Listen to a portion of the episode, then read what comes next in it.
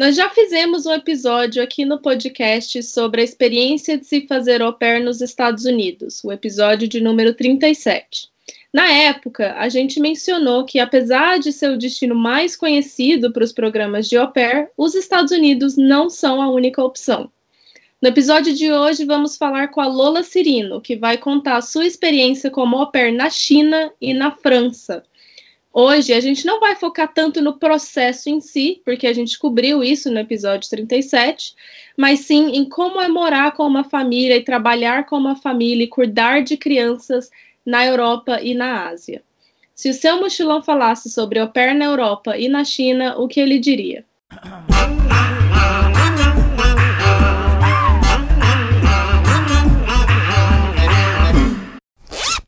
Bom dia, galera! Está começando mais um episódio do Se Meu Mochilão Falasse, um podcast de viagens que fala sobre as vitórias e os perrengues. E tá aqui toda quinta-feira às 7 da manhã. Se você quiser sugerir novos episódios ou dar feedback pra gente, o lugar é lá no nosso Instagram, arroba Falasse. E se você quiser ter acesso a links e informações adicionais mencionadas nesse episódio, vai lá no site www.cimemochilãofalasse.com.br. Eu sou a Mari Teles, do Instagram Vida Mochileira, e comigo está a minha dupla de sempre, Andréa Leonel. E nesse episódio, como a Andréa falou, a gente vai entrevistar a Lola. Então, Lola, seja muito bem-vinda. Oi, gente, muito obrigada. Olá, ouvintes. Ai, meu Deus, vamos lá. Quem sou eu? Eu sou a Lola. Eu tô no Instagram, arroba Lula Cirino, falando sobre a vida fora, sobre intercâmbio de au pair na China, sobre intercâmbio de au pair na França, sobre como é ser preto e morar fora, porque, né, é uma coisa diferente pra gente. E, enfim, eu sou autora do livro Próximo da Lista, sou jornalista, sou blogueira e talvez uma futura Masterchef. Estou me aventurando na cozinha aqui na França. Ótimo lugar para se aventurar na cozinha. Nossa, eu e a Mari, a gente comeu bem na França. Apesar de que eu e a Mari, quando a gente foi para a França, a gente estava numa fazenda vegana. Mas mesmo assim, comemos muito bem. A que inveja. Eu preciso desse tipo de rolê, mas corona veio, eu não fiz nada. Nada de rolê culinário. Vamos começar então com essa pergunta, tipo, coronavírus e au pair. O que, que aconteceu com os programas de au pair, Lola, nessa loucura em que estamos vivendo? Olha, todo mundo que vive, porque a gente tem dois tipos de au pair. A au pair que quer ser au pair, mas que ela quer ser au pair e viver para viajar, e a au pair que está desesperada para poder fazer um intercâmbio. E aí eu tenho muitas dessas segundas que aparecem para mim e falam: "Ah, eu quero ir, eu vou na pandemia mesmo, porque não me importa". Eu falo: "Filha, fique em casa". Porque o tanto de gente, eu tive uma família muito boa, eu tive sorte. Na primeira vez, a primeira onda que a gente teve aqui, a minha família não me pediu para trabalhar. Eu fiquei em casa, eles continuaram me pagando, eu fiquei em casa. E a gente foi, tipo, foi mais tranquilo. Mas eu tive várias amigas que ou foram deixadas em casa sem salário, sem nada, sem comida, só com a comida que tinha. Ou gente que a família foi lá e escolheu ir para algum lugar que fosse seguro, não, deixou, não levou ao pé. Falou, você escolhe o que você quer fazer, sai da minha casa. Então, durante a pandemia. E também teve várias meninas que trabalharam, tipo, dobrado, sem ganhar mais por isso, sem nada, sem uma folga a mais. Então, na pandemia, gente, não é uma hora para viajar, não é uma hora boa para fazer, porque o programa se fudeu. Desculpa, mas foi isso que aconteceu. Porque os pais ficam desesperados, eles estão em casa, só que eles também estão trabalhando. Então eles precisam de alguém para poder coordenar as crianças. Só que criança geralmente não te ouve quando os pais estão em casa. Eles querem os pais. Então é muito difícil você coordenar e conseguir olhar os horários certinhos e ainda trabalhar de acordo com o contrato que você fez porque é uma situação que ninguém estava preparado para lidar. Então, assim, não foi uma coisa boa para mim. Realmente, eu fui muito sortuda nessa hora, porque também depois da China eu, eu tenho que ser sortuda nas coisas, mas enfim, eu fui muito sortuda com isso. Mas foi realmente. Eu vi muita menina ficando sem casa, menina perdendo contrato, menina tendo que voltar porque não tinha o que fazer. Então, foi uma merda. É, e a primeira dica do episódio, né? Não ir durante a pandemia. Espere a pandemia passar. Sim, fora que a gente faz a ópera exatamente para isso, né? Para viajar. Você não vai viajar para lugar nenhum. Vai ficar em casa. Não vale a pena, gente. Não vale a pena. É, agora que você já deu um panorama sobre a questão de ser ao pé na pandemia, vamos começar lá, lá do começo. Conta pra gente a sua trajetória. Desde quando você saiu do Brasil passou pelo seu primeiro trabalho de au pair e agora caiu na França, né? Como é que foi essa trajetória toda? Conta pra gente. olha, foi uma loucura. Em 2013, eu sempre quis viajar, né? A minha mãe é cozinheira, meu pai é motorista e eles trabalham em casas ricas de São Paulo. Então, eu vivi, eu cresci vendo minha mãe falando das meninas que voltaram de Paris, voltaram sei lá onde. E aí eu fiquei tipo, gente, eu preciso viajar. Mas eu era a filha do cozinheiro. Eu ouvia muito povo falando, ai, mas você não vai, isso não é seu lugar, menina. Você tem que estar preparada para poder assumir as panelas, né? Fazer isso. Aí eu fui ficando tipo, gente, mas que inferno é esse? Mas, enfim, comecei a pesquisar, 2013. Aí eu achei o ao pé, falei, mãe, eu vou morar fora. A minha mãe riu da minha cara, obviamente. E aí, ela, ela desconfiou, ela não acreditou na época, só que eu comecei a pesquisar, e aí, nesse meio tempo, minha mãe disse: tudo bem, se você quiser fazer loucura, faz loucura, só que você vai terminar sua faculdade primeiro. Então, desde 2013, eu tava doida, até alucinada, olhando coisas de ao pé, só que eu tive que esperar até 2017 para ir. E quando eu tava em 2016, eu fiquei online para a primeira agência dos Estados Unidos. E eu fiquei tipo, ai, agora vai, vai ser isso, vou terminar essa faculdade, vou ter uma família boa, vou virar nos Estados Unidos. E aí, quando eu tava nos 45 do segundo tempo, eu estava pobre. Quer dizer, eu sou pobre, mas eu estava mais pobre porque eu tenho uma tara com cartão de crédito, não sei como me controlar. E aí, mo uma moça chinesa apareceu, tipo, do, do nada e falou: Olha, você pode ir para a China de graça. Aí eu falei, mas de graça? E na época eu não, eu não tinha prestado atenção na Morena, na história da Morena. Não pensei, meu Deus, pode ser um tráfico humano. Eu só pensei, de graça. Vou sim. Aí eu perguntei pra mulher que que era a história. Ela me disse: olha, o negócio é o seguinte: na China, se você tiver um inglês bom, a gente te chama. Você vai pra casa de uma família. É igual o pé, só que você não faz nada. Tipo, você não tem que cozinhar, não tem que passar, não tem que dar banho nas crianças. Você só vai ensinar inglês. Aí eu falei: uai.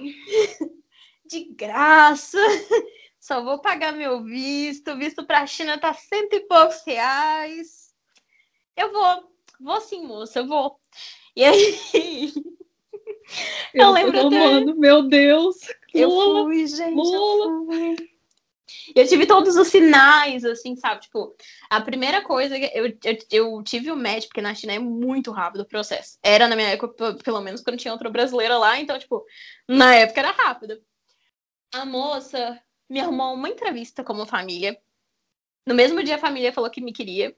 E eu tinha que estar na China em duas semanas.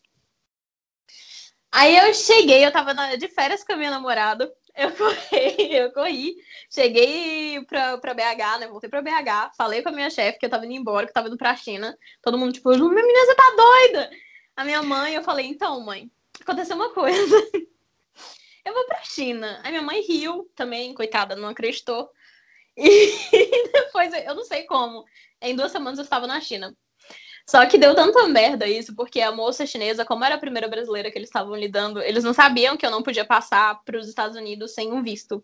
E eles compraram para Nova York. E aí eu fiquei tipo, minha senhora, eu não posso passar por Nova York. Mas na verdade eu não sabia na época, eu descobri depois. E aí eu ganhei o visto, eu fui fazer o visto de aquele de translado para os Estados Unidos, e aí acabaram que me deram de 10 anos. Agora eu tenho visto de 10 anos que eu nunca usei ainda, mas vou, talvez use no futuro. Enfim, fui para lá. Fiquei três meses. Nesses três meses eu trabalhei igual um cachorro. Sem brincadeira. Eles não tinham as regras. Eles falaram mas, que era férias. Mas era aquilo que eles tinham te dito, ou não? Era, lá, não, era, era. Era assim, graças a Deus eu, o moço dos Estados Unidos, ele não queria me deixar aí, tipo, a moça que me atendeu na gândola, ela ficou tipo, mas meu Deus, eu não tô achando esse site. Você tem certeza? Você conversou com o povo? Ela ficou desesperada. Eu fui a última pessoa a sair do consulado no dia. Ela chamou o moço, porque o dia da minha entrevista nos Estados Unidos, no consulado dos Estados Unidos, era no mesmo dia da viagem. E eu precisava que eles imprimissem o meu visto no mesmo dia. E a moça ficou olhando, tipo, ela pesquisou, ela ficou tipo, gente, não tem esse site, não existe esse site em lugar nenhum. Eu preciso, meu Deus, menina, você tem certeza? E aí ela chamou o supervisor dela, que falou, chamou um outro cara, ele falou, olha, eu fui pra China, eu fui para lá, eu tenho certeza que sua viagem vai ser boa, mas eu preciso que assim que você sair daqui, você ligue para o consulado da China, porque eu preciso que alguém saiba que você está indo para lá, para essa pessoa te ligar para saber que você chegou lá. Eu tenho certeza que não vai ser tráfico, mas se for, eu preciso que você faça isso. E ele falou isso pra mim. Então, tipo, eu realmente tive todos os, os, sinais, assim, tipo, vermelhos, mas deu tudo certo, graças a Deus. Além de trabalhar igual uma cachorra, o resto foi tudo bem. Eu trabalhei dobrado porque era tempo de férias lá, então eu acabei fazendo o dobro. Aí só no último mês que eu consegui ter um pouco mais de liberdade. Tem muito, mas aprendi bastante. E aí eu decidi que eu ia ser a pé na China de novo. Então depois que eu terminei esses três meses, eu voltei para lá para poder ir de novo como au pair na China. Mas aí era só ensinar inglês mesmo. Você não precisava ficar na questão de cuidar das crianças em termos de banho, comida. Era só ensinar inglês. Era só ensinar inglês. Essa parte foi realmente o que eles disseram. A casa que eu fiquei, eu nunca fui para uma casa tão grande na minha vida. Eu cheguei lá, era meia-noite, quando eu cheguei na casa. Aí eu vi uma casa que era tipo um prédio. Aí eu falei, ah, é um prédio. Mas não era um prédio, era uma casa. o povo separou um andar só pra mim. E, tipo, a primeira vez, eu não tinha nenhum quarto só meu na minha casa. Quando eu cheguei lá, que eu vi que eu tinha um andar pra mim, eu fiquei tipo, gente, eu enriqueci. Era isso. Menina, que loucura. Tá me lembrando aquele filme Parasita, sabe? Daquele filme Sim. coreano. Que a galera vai trabalhar na casa da família rica lá e tal. Gente, é realmente assim, é chocante. Eles têm tanto dinheiro que eu não sabia que pessoas podiam ser assim, tão ricas. Mas aí, Lola, quando você foi fazer o segundo, você voltou depois foi pra China de novo? Sim, eu voltei pro Brasil porque minha paçoca tinha acabado. E eu não era obrigada a viver um ano sem paçoca. Então eu voltei pro Brasil para comprar paçoca, para poder comprar refrigerante Guaraná. E aí eu voltei pra China e falei, agora eu fico. Agora que eu sei as coisas que as coisas ruins que podem acontecer, estou preparada e vou e vai ser lindo. Não foi, tomei no cu. E a segunda vez você também teve passagem paga, tudo pago de novo? Tive porque eu aprendi a linguagem da, do chinês, que é negociar. Quem não chora não mama, realmente isso vale na China. E aí eu falei com a moça, olha, moça, sem condição, não tenho dinheiro agora, não dá para poder pagar essa passagem, é muito cara. E aí eu negociei, porque só eu aprendi, tipo, depois da primeira vez eu falei, eu preciso fazer um contrato de seis meses, porque se eu quiser ficar lá, eu vou ter chance. Mas seis meses tá de boa para poder ser ao pé na China. Aí eu fui para lá e, tipo assim, na China é diferente. Se você fica três meses, você paga suas duas passagens. Se você fica de seis a nove meses, eles pagam uma, da passagem, uma das passagens. E se você fica um ano, eles pagam as duas. Aí eu combinei com eles e falei: olha, eu fico seis meses e eu pago a minha na volta. Vocês pagam a minha de ida?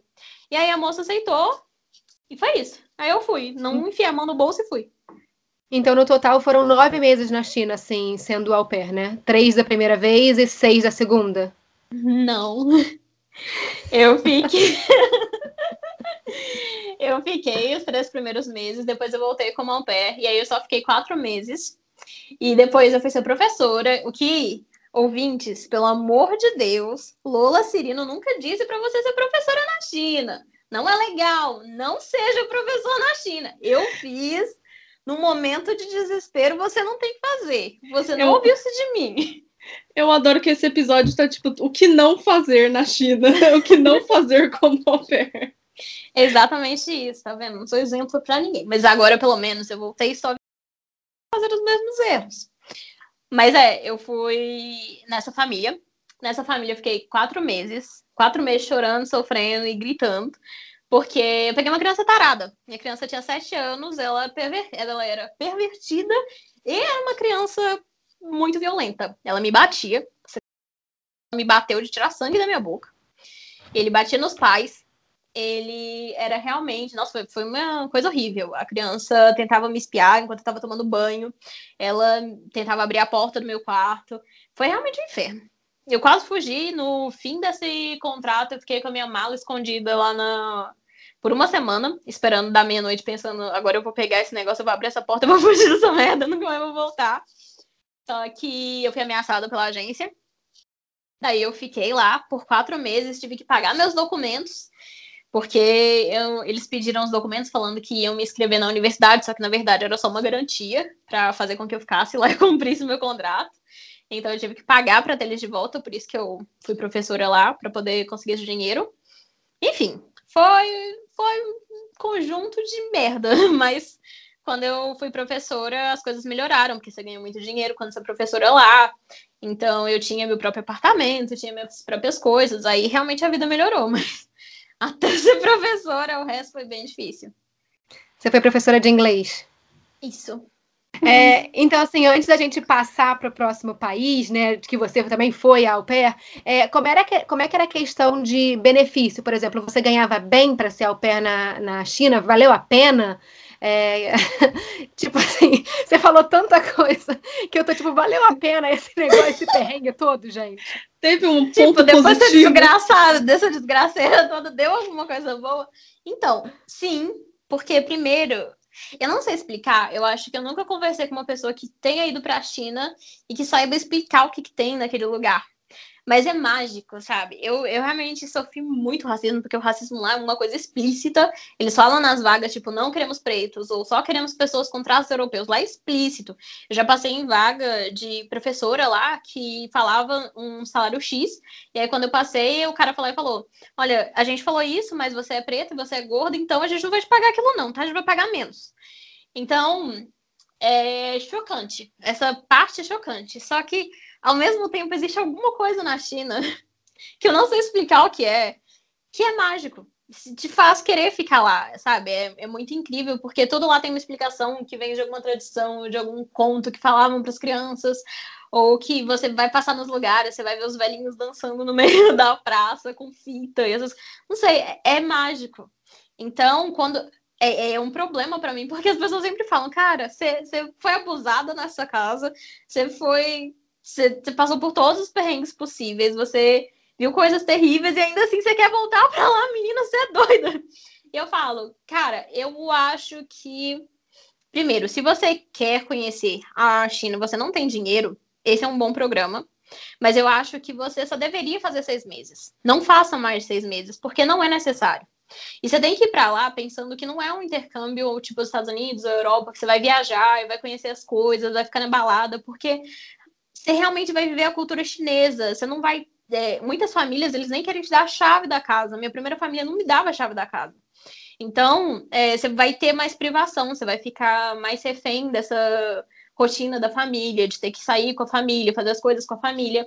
Mas é um tempo único para poder absorver aquela cultura que, que não sei, para mim valeu a pena. Eu acho que se a pessoa realmente gostar da cultura chinesa, vale a pena. O, o salário, não, o pocket money não é muito bom, mas é, dá para viver, porque você vai comer dentro de casa, vai fazer tudo dentro de casa, então para comprar uma blusinha ou alguma coisa assim na rua você vai conseguir. Não é igual na Europa, não é uma qualidade de vida assim, mas dá para fazer alguma coisa. E eu acho que o que vale realmente é se você é apaixonado pela cultura. Ou se você realmente não conhecia, mas você quer ir para um lugar que é totalmente o contrário de tudo que você conhece. Então eu acho que por isso vale. Eu não me arrependo de ter ido. Mas eu acho que se você é preto, se você é branco, provavelmente sua viagem vai dar certo. Agora, se você é preto, eu tomaria muito mais cuidado e eu só iria se você tem a sua saúde mental em dia, se você é gordo também, é, se você é gay também, porque não é não, não vale a pena se você não conseguir passar com isso ainda ser mentalmente estável, porque eu tava num lugar muito bom. Senão eu teria desmontado no primeiro dia, porque a moça do treinamento comparou ser gay com ser pedófilo. Ela disse que não é que eles eram racistas, mas que é, pessoas pretas não eram bonitas, pessoas brancas eram. Que pessoas pretas fediam, então que eu precisava tomar banho, ela queria fazer assinar um contrato para falar que eu ia tomar mais de três banhos por semana. Sabe? É, são pessoas que, por mais que tenham uma cultura encantadora, eles são muito atrasados e muito ignorantes em certas questões. Então, você tem que estar com a sua saúde mental boa, porque senão realmente não vale a pena. Não é uma boa escolha. E assim, Lola, tipo, mesmo com toda essa ignorância, esse atraso, né? Vamos chamar disso, né? É, dava para fazer uma troca cultural com eles, a família conversava com você, tipo, você sentiu uma abertura deles? Sim, sim. As minhas famílias, apesar de bem difíceis em todos os sentidos, eles eram muito abertos, eles conversavam muito comigo. Eu conversava muito mais com as social moms do que com as crianças, porque elas eram muito legais. Então, ele, dá para fazer uma troca assim. Eu conversava também com a empregada que tinha na casa, com o motorista. Eu realmente gostava. É uma, uma troca muito curiosa, muito legal. Acho que para mim valeu a pena. E, não sei. Acho que vai muito da pessoa mesmo, mas tenha em mente que pode ser uma coisa muito difícil. E depois da China, assim, você foi para a China, voltou para o Brasil, foi para a China de novo. E aí, depois dessa segunda vez na China, é que você foi para a França fazer au pair também? Ou você passou por mais algum lugar é, sendo au pair? Não, não. Eu fiquei, fui para o Brasil, falei, preciso de um detox agora. Fiquei um ano no Brasil, aí eu fui trabalhar na minha área mais um pouco. E aí depois eu tava numa crise e falei, gente, não, realmente não consigo, preciso de alguma outra coisa. E aí nessa época minha irmã já tava na França. E ela falava muito bem daqui. Ela falava, tipo, ah, mas a Europa é ótima, você vai viajar, fazer várias coisas. A vagabunda não sabia que ia ser pandemia, né? Mas enfim, vem pra cá. Aí cheguei, fiquei o quê? Cinco meses normal e entrei na pandemia. Mas é, foi isso que aconteceu. Eu vim pra França por causa dela. E é isso. Agora estou aqui presa nessa cidade maldita, não posso sair. Mas a sua irmã também é ao aí? Ela foi, ela ficou dois anos e ela foi embora. Porque só pode ser dois anos aqui na França. Aí ela voltou ah, pra é? casa, já tá trabalhando, fazendo as coisas dela, então. Só eu continuo nessa tem... vida de au pair, né? Você tem quantos anos, Lola? Eu fiz 25. Eu falei, eu fiz ah. 25 para me sentir mais nova, mas 25. Mas na França também tem é, a questão de teto, né? Você também só pode ao até os 30. Sim, até os 30. Então é bem parecido com a questão dos Estados Unidos, que a gente pode ir para a segunda pergunta, né? Estados Unidos é até não... 27. Você tem que ter embarcado ah, é? até 27.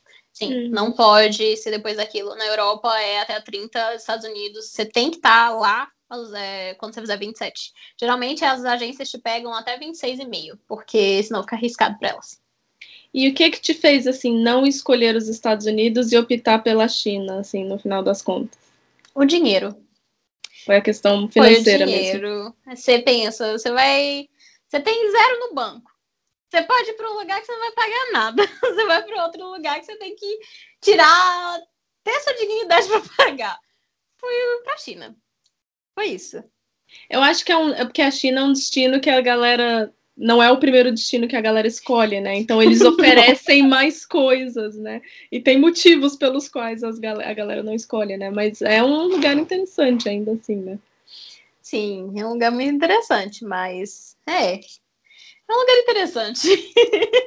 Mas eu achei que nos Estados Unidos eles também pagassem a, a família pagasse o teu visto e pagasse a tua passagem. Você tem que arcar com isso? Não, para os Estados Unidos a gente paga o visto e a gente paga a agência, né? A agência já é uns dois mil e pouco, assim. Hum. Tipo, não é tão, não é caro como pagar as duas passagens para ir. Só que também não é baratinho. Se você pensa que você não tem nada no seu banco, você vai pelo que Vamos de China. Exatamente, você muda. Você falou pra gente, Lola, sobre esse, o estigma, né, de ser mulher negra, gorda, até talvez brasileira também na China, né? Tipo, como é que você compara essa experiência na China e também na França, né? A galera tem a impressão de que na Europa tudo é melhor e mais civilizado, é assim mesmo? Como é que você acha? Olha, gente, se você perguntasse isso para um mal pé eu acho que são experiências totalmente diferentes, sabe? Mas eu não, não é uma coisa que eu vou. É difícil falar sobre isso, porque, tipo, se você pedir a opinião de uma au pair que é branca e ela vai te falar da Europa, ela só vai te falar de coisas maravilhosas. E aí, se ela falar, ai, existe racismo, gente, mas o Brasil também existe.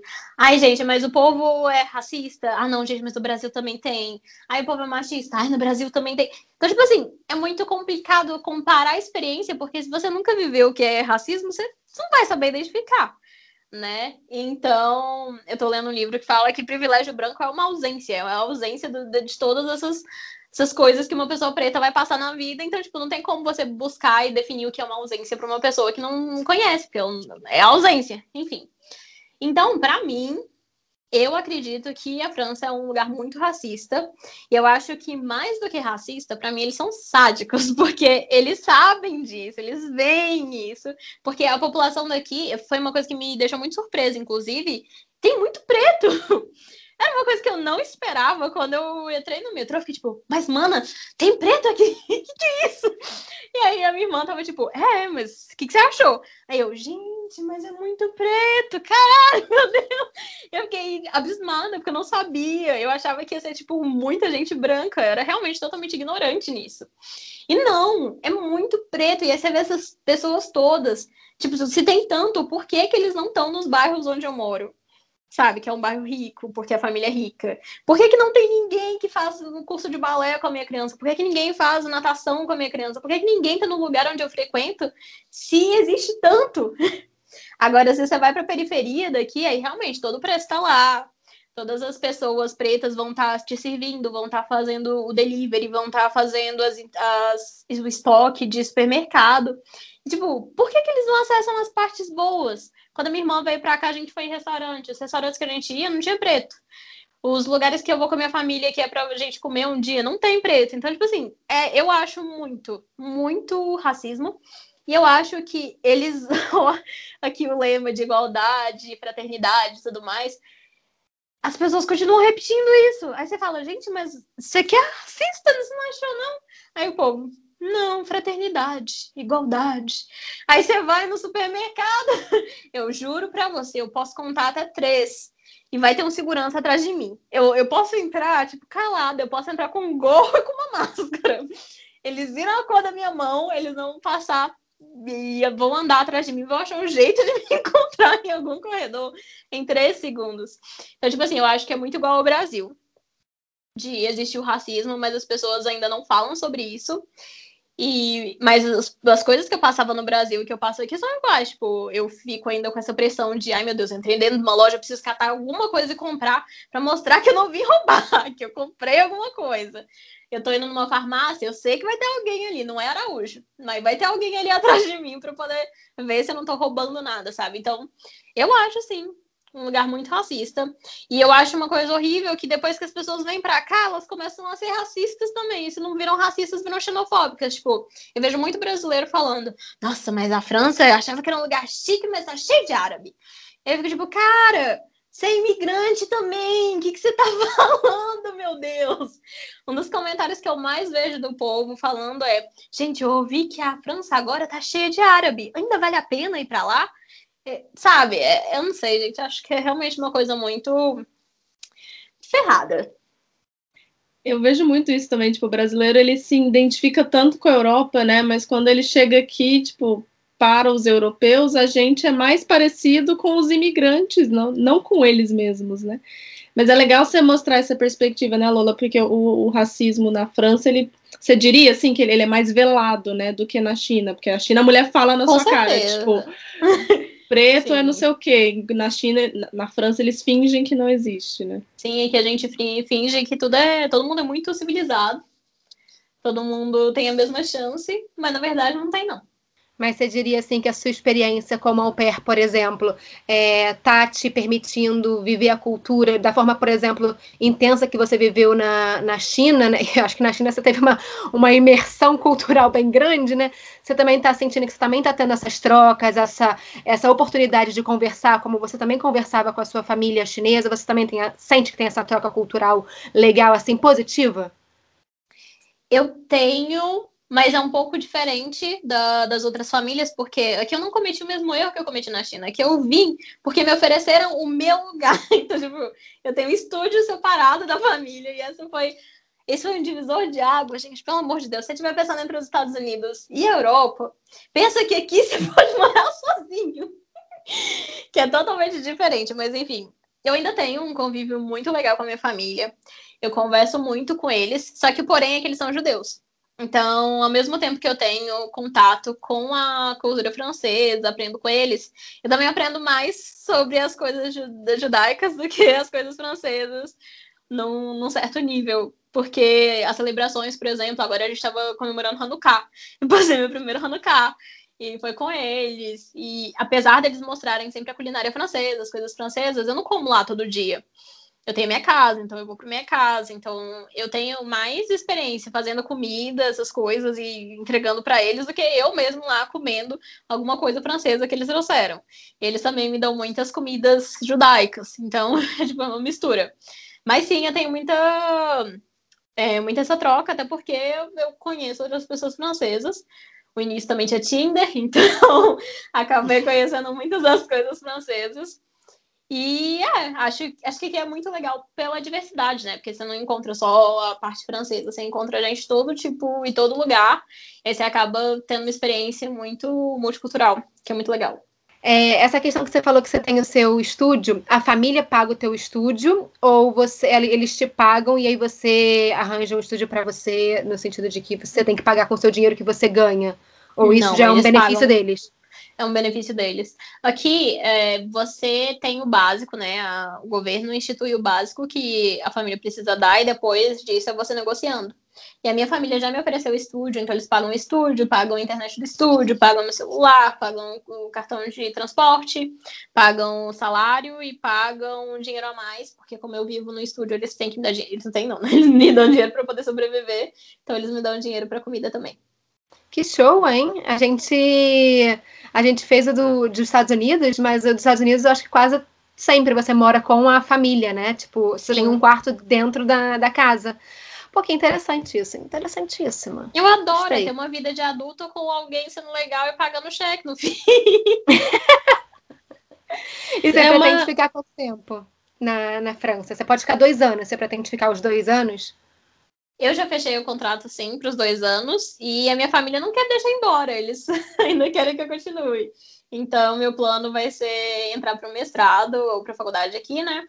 E aí eu consigo ficar como estudante, e aí eu consigo ficar com eles e como estudante. Ah, legal. Caraca, que foda fazer um mestrado na França, hein? Mas, é, falando então dessa questão, né, você estava falando, ah, uma das coisas legais de morar, de fazer o au pair na França é a, a diversidade, né? E uma outra coisa é que na França, quem vai, quem vai para a Europa, né, tem acesso a vários outros países fora de pandemia.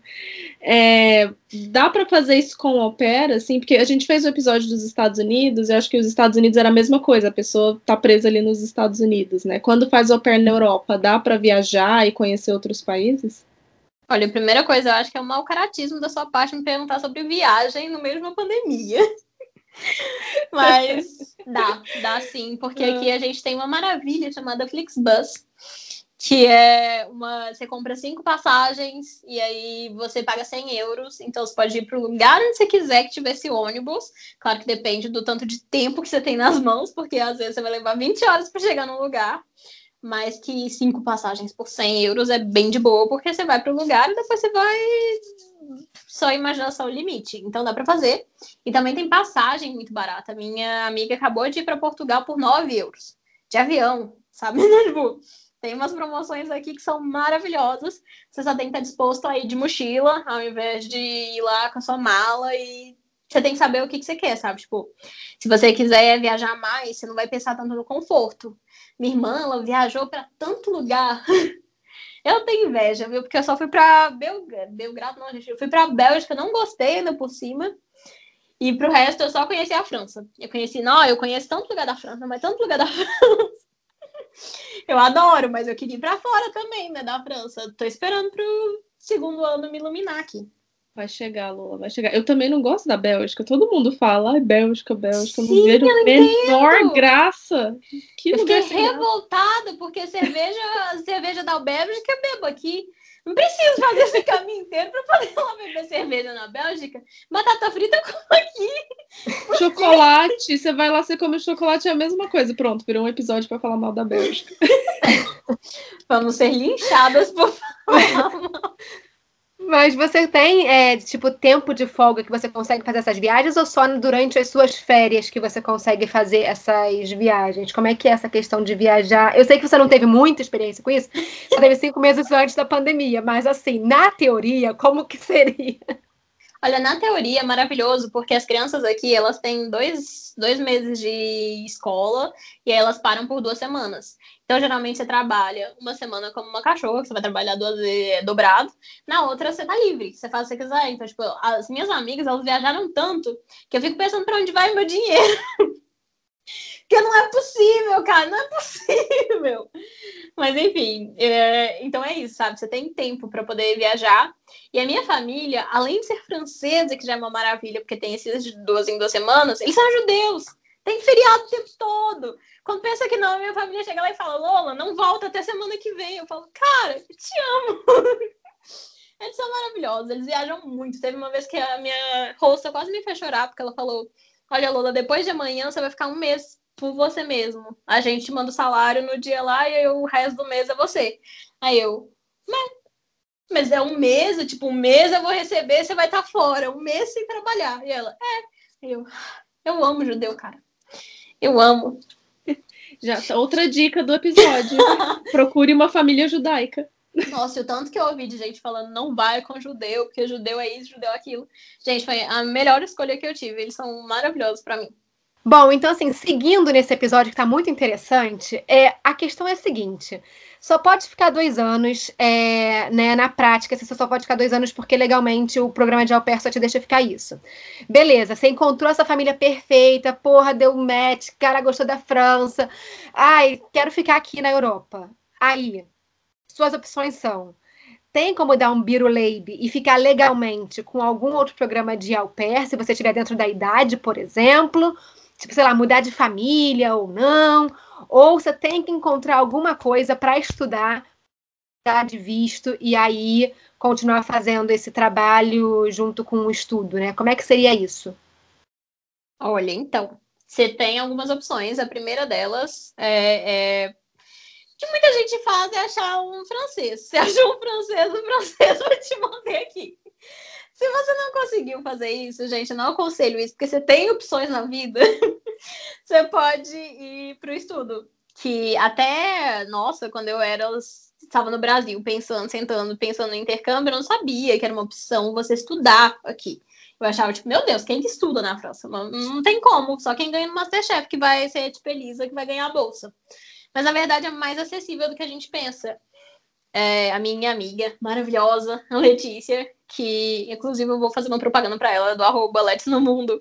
Ela me ensinou sobre bolsas. E aí, aqui a mensalidade pode ser tipo 250 euros ou acho que 300 e pouco, se é doutorado, mas isso é pelo ano. Então, tipo assim, pagar isso no ano é, é uma coisa que dá para fazer quando você recebe salário de au pair, por exemplo, porque você consegue juntar esse dinheiro do tempo que você é au pair para poder pagar.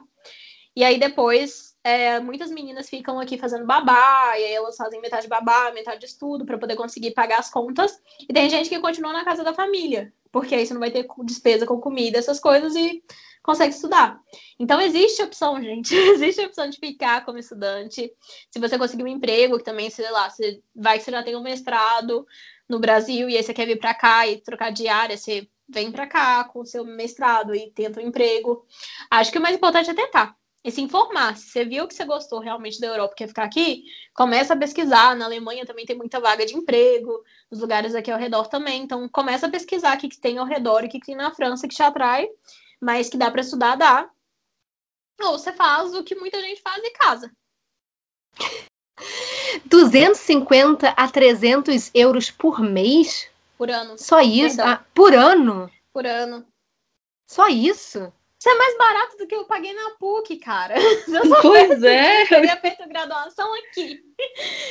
Sim, cara, é, muito, muito barato. barato. Tem algo, tem algo, tá faltando um zero, Lola, não é possível. 250 euros.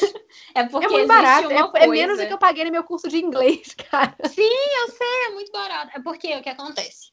Existem, você tem que procurar a instituição, porque é, eles fizeram uma mudança para poder pagar e cobrar mais. Mentira, não pagar. Cobrar mais caro de imigrantes, de estrangeiros. E aí algumas faculdades aderiram, aí passou de tipo 200 e pouco para 3 mil e tanto. Mas teve muita instituição que disse: não, não vamos fazer isso, vamos continuar com o mesmo preço. Então você tem que pesquisar quais são essas, essas instituições, e aí você começa a estudar aqui como como mestrado ou, ou graduação e tudo mais. É realmente barato, eu fiquei chocada também, porque eu não sabia disso. Eu fiquei tipo, gente, mas como assim ninguém me falou isso? Até porque eu tava aqui pagando pouco, por que, que eu não tava lá no Sorbonne? O que, que é isso? Prevejo muitos ouvintes é, mandando milhares de mensagens para a Lola. Como assim? Me mostra! Gente, vai na Letícia, pelo amor de Deus, não vem A gente vai deixar o link do Instagram da Letícia lá no site, no meumochilãofalasse.com.br para vocês e olhar essa, esse Beruleib aí que a, que a Lula compartilhou com a gente. Sim, gente, mas é possível. É uma coisa que realmente lá, sei lá, nos meus 17 anos, eu nunca pensaria que isso fosse uma possibilidade. E agora estou aqui me preparando para prestar, para fazer o mestrado. Vou passar uma vergonha se nada der certo, porque eu sou muito procrastinadora. Mas estou aqui lançando no mundo para me obrigar a fazer as coisas que me propus a fazer.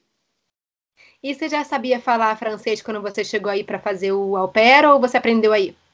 Não sabia nada. Eu menti para minha família e disse: Olha, eu tenho básico e até chegar aí eu vou ter intermediário. Aí minha moça falou: Tudo bem, você quer falar com as minhas crianças agora? Eu disse: Não, não preciso. A gente pode conversar em inglês, é bom que já treina. Só que ela já queria que eu focasse no inglês com as crianças. Então eu pensei: Isso não é uma mentira que vai machucar ninguém, porque eu realmente vou aprender quando eu chegar lá. E as crianças aprendem inglês, olha que beleza. Todo mundo sai ganhando. Aí eu cheguei, minha criança me olhou e falou: ah, salut, como ça va? E aí eu olhei pra cara dela, tipo. E aí eu só vi aquela musiquinha de usurpadora, tipo. Tananana. E aí eu olhei pra ela, olhei pra minha criança, olhei pra todo mundo. Que tipo. E aí, galera? As primeiras semanas foram, nossa, foram tristes. Minha criança me falava as coisas, eu não entendia. Eu tentava tirar a roupa da menina para poder dar banho. Ela começava a gritar que não queria, eu não entendia nada. Ficava tipo, menina, tira essa calça. Aí depois de um tempo você pega, a criança aprende também, tudo dá certo. Eu não sabia nada. Eu tinha feito Duolingo por duas semanas, levando a sério. E, uhum. tipo assim, na lição do Duolingo eu sabia falar La Pomme Rouge, então eu falei, ah, acho que eu tô bom pra ir. Mas agora você fala, como é que tá seu francês agora? Não, agora eu falo. Agora eu entendo melhor, mas eu falo também. Eu falo com muitos erros de conjugação, mas eu falo precisa falar, tô lá, tô falando, mas é, francês é uma língua muito infeliz. Eu me atrevo a dizer que mandarim pode ser um pouco mais simples do que francês, porque mandarim não tem essa conjugação. E para mim era divertido, porque era tipo aqueles livros do Psi, um segredo, que provavelmente vocês não conhecem porque eu sou velha, que era tipo decifrar códigos. E para mim, mandarim ficou uma coisa assim, tipo, estou decifrando códigos. Agora eu chego no francês eu fico, gente, mas por que caralho você coloca 50 letras em uma palavra e você só pronuncia sete? Não faz sentido. Eu sempre falo que o francês ele é, tipo, é duas línguas. Você aprende a língua escrita, né, e a ler, e para falar é tipo outra língua completamente diferente. É super difícil. eu, eu abandonei. Diferente. Eu tenho que começar a escrever, né? Infelizmente, sou jornalista. Infelizmente, é o único ganha-pão que eu tenho, a única forma de viver é escrevendo. Então eu cheguei e falei, vou conseguir um emprego. Aí, pô, você escreve francês? Eu. Oi? Que... Nossa, é triste, viu? Toda vez que eu tenho que parar pra olhar, eu tenho ensinando minha criança, porque minha criança tá começando a ler agora. E aí ela fala umas palavras, eu fico tipo, gente, mas eu já ouvi alguém falando isso aqui, mas não consegui não, como tá escrito desse jeito, o que, que é isso? Esses dias ela olhou pra mim e falou, Lola, qual a diferença de pull e poulet? Aí eu olhei, tipo, ah, sei, porque um tem o T, o outro não tem, mas é o mesmo significado. Então, se você não souber a palavra, filha, pergunta pra sua professora, depois você volta aqui e me fala, porque eu não sei. eu jogava no Google assim, escondido. Ah, não, é isso aqui, ó. Bom, Lula, a gente já está se encaminhando para o final desse episódio. E aí, uma pergunta que não quer calar. Por que, que você faz au pair ainda? Gente, eu sou pobre, então, quanto der, quando eu tiver a idade, eu vou estar fazendo ao pé. Falei igual telemarketing agora, mas enfim, estarei fazendo ao pé. E é isso, sabe? Eu acho também, é, mas sem zoação, eu acho que é uma coisa muito legal, porque é uma chance única de estar muito perto de uma família, então você vai aprender a cultura dela, vai aprender a língua, porque você aprende muito rápido. É, eu fiz duas semanas de Duolingo, não aprendi tanto quanto duas semanas com a minha criança, porque é uma coisa totalmente diferente. Então, tipo, e é um intercâmbio que, não vou mentir, não vou dizer que ele é acessível para todo mundo, porque muitas das pessoas que eu conheço são classe média que estão fazendo isso, mas que é um intercâmbio que gente pobre também pode pagar. E se não pobre, é para aquela pessoa que não consegue segurar dinheiro, que sou eu. Que tem um cartão na mão e acha que Jesus está pagando para você e gasta tudo e depois esquece que você tem que trabalhar para pagar.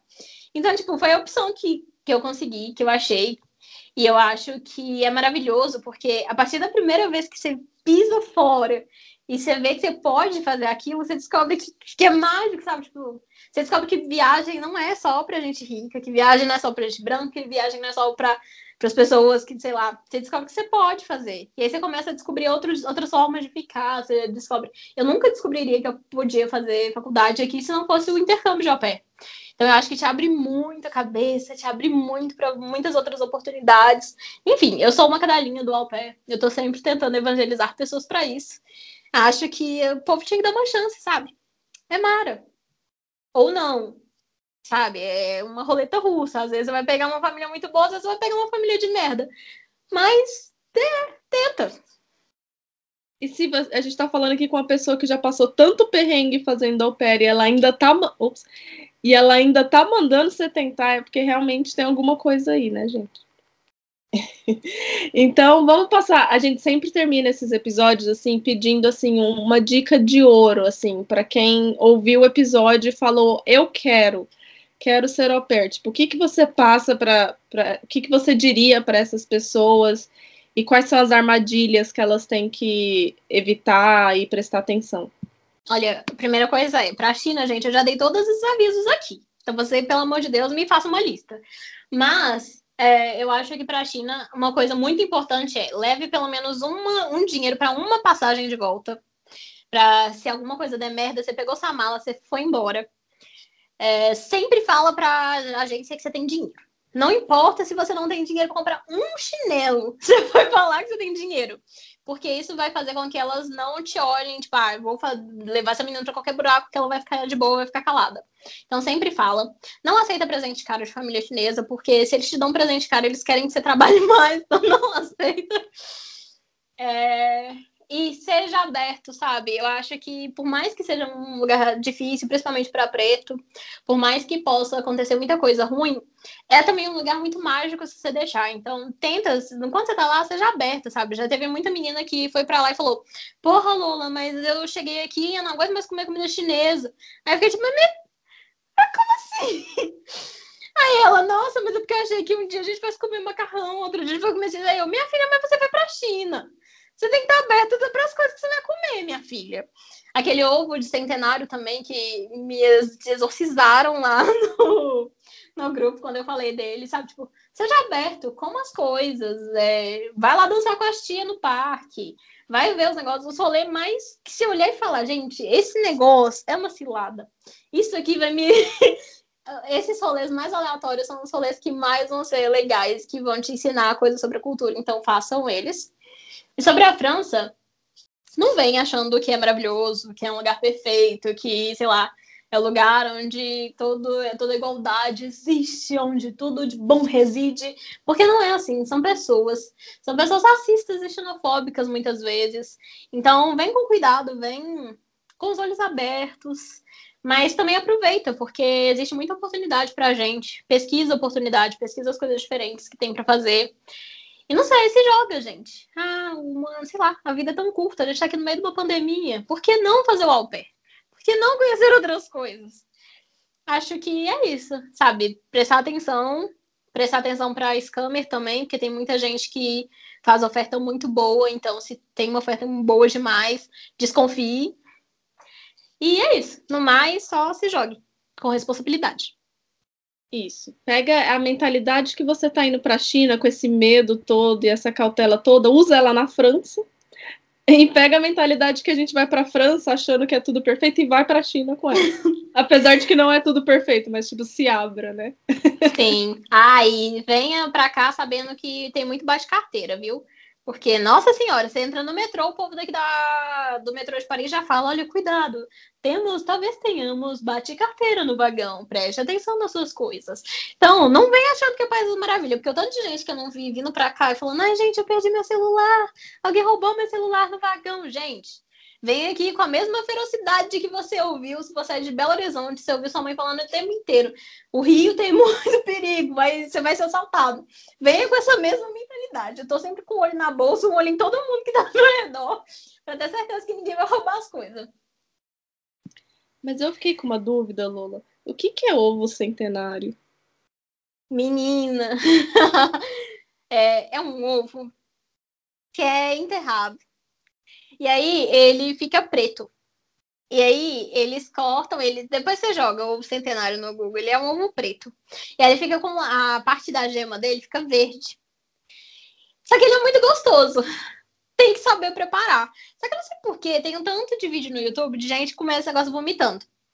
E aí, um dia, minha família é, da e Solar falaram: Ah, hoje a gente escolheu um prato é, especial para você. Eles sempre me davam coisas assim, tipo, uma vez eles me deram ranho, falaram o que que era. Eu comi depois que eu descobri. Porque eles não queriam que eu tivesse preconceito antes, eles queriam que eu comesse e depois visse. Aí eles me deram um treco, eu fiquei, gente, que bonito, é preto, que coisa diferente. O que, que é esse treco aqui no meio? Aí eles, come, boba. Aí eu.